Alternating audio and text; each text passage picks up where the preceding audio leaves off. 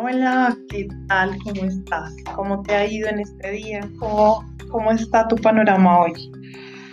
Puede que en la semana no haya sido muy buena. Puede que cuando oigas este podcast quisieras mandar a todo el mundo a la ñoña y olvidarte del mundo. Pero hoy en Working Love tú vas a ver un episodio más de cómo poder vencer, de cómo poder caminar en amor aunque tu carne no lo quiera, aunque la circunstancia esté gritando otra cosa, tú puedes caminar en amor. Así que bienvenidos, mi nombre es Paola González y hoy vamos con un nuevo, pues, con un nuevo episodio y algo muy, muy bacano. Tenemos en nuestro, nuestro tema de hoy, eh, eso se titula Dos razones para perdonar. O sea, te lo confieso y a mí ya me está hablando por varias situaciones que han sucedido en estos últimos días. Así que sé que va a estar súper interesante y bueno, te invito a que puedas disponer de tu corazón, disponer de, de estos minutos para oír este podcast con todo tu corazón y con la disposición. Y bueno, siempre recuerda como es costumbre en mi podcast, siempre eh, es algo para hacer. Así que si tienes que hacer algún ajuste, no lo pienses mucho y hazlo. Bueno, entonces dice, uno de los obstáculos más comunes que el diablo usa para bloquear el camino del amor es el dolor que sentimos cuando otras personas nos maltratan. El enemigo hará que siempre recordemos todo el daño que nos han hecho, tratará que nos volvamos amargados y resentidos, pero cuando él lo haga debemos reprenderlo. Necesitamos tomar la decisión de olvidar esas ofensas de perdonar a los que nos han hecho daño y de rechazar la amargura. Si te han hecho mucho daño, quizás te parezca algo imposible de lograr, pero no es así. El poder del perdón es maravilloso.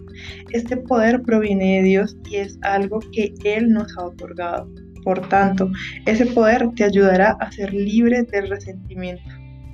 Qué buena noticia. Cuando perdone, no importa cuán terrible el dolor de esas experiencias haya sido, tú descubrirás que el amor de Dios es más poderoso. A medida que empiezas a andar en amor y en perdón, dejando el resentimiento que alberga en contra de los que te hicieron daño, el amor de Dios superará el daño de esos malos tratos que hayan causado. Tú podrías argumentar, pero mira, lo que pasa es que esas personas me hicieron demasiado daño. Por culpa de ellos mi vida ha sido miserable. ¿Por qué no debo sentir resentimiento y perdonarlos? En primer lugar, porque Jesús hizo lo mismo que tú. Incluso antes de que tú te arrepintieras y lo aceptaras como Salvador, Jesús fue a la cruz y derramó su sangre a fin de que tú y yo no tuviéramos que pagar el castigo de nuestros propios pecados. Aun cuando éste era culpable, el Señor quitó los cargos en su contra para que fuera libre. Esa debería ser la razón suficiente para que tú y yo podamos perdonar a los demás. Sin embargo, existe otra razón más.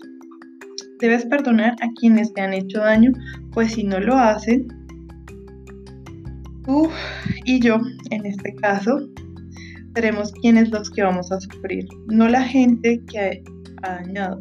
No perdonar es como tomar veneno y esperar que alguien más muera. En realidad, la única persona perjudicada es la que no perdona. Por otro lado, si tú perdonas, dejas que el amor de Dios fluya quitando ese resentimiento en tu vida, entonces ese amor lo restaurará en espíritu, alma y cuerpo. A medida que continúas rindiéndote al amor, vivirás de continuo en victoria y cuando el diablo regrese tratar para tratar de herirte de nuevo, no habrá lugar porque ya esa herida no está. El amor de Dios te protegerá y te mantendrá libre libre, libre. Así que amigos, eh, bueno, es algo bien, bien interesante el poder perdonar. Y mi texto de hoy es Mateo 5, 44, 45, que dice, pero yo os digo, Amen a sus enemigos, bendigan a los que los maldicen, hagan el bien a los que los aborrecen y oren por los que los ultrajan y los persiguen, para que seáis hijos de vuestro Padre que está en los cielos. Así que, ¿tú qué decides? ¿Vas a perdonar o vas a continuar guardando el resentimiento?